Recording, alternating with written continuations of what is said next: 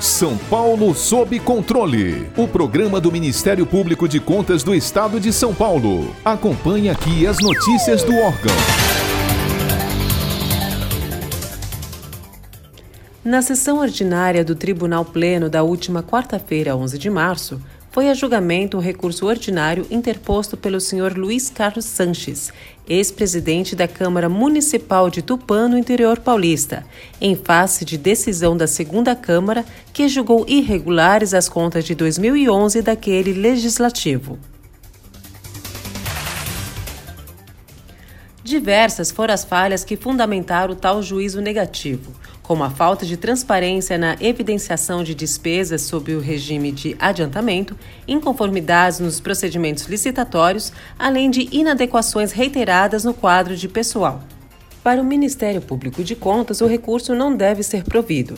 Embora o recorrente tenha considerado superadas as falhas relacionadas ao quadro de pessoal e aos adiantamentos, tais ocorrências persistiram em exercícios posteriores, por exemplo, no ano de 2015, onde as contas também ficaram comprometidas tanto pelos gastos com viagens realizados sob o regime de adiantamento, quanto pela composição do quadro de pessoal.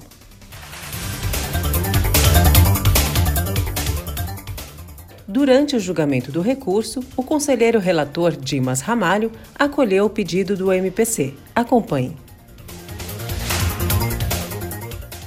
O mérito é pacífico nesse tribunal, o entendimento que as despesas suportadas por recurso de adiantamento devem ser apresentadas claramente descritas, suficientemente justificadas em relatórios circunstanciados ou documentos equivalentes disponíveis ao controle interno e externo, a fim de comprovar o nexo de causalidade e pertinência dos gastos e contribuições legislativas.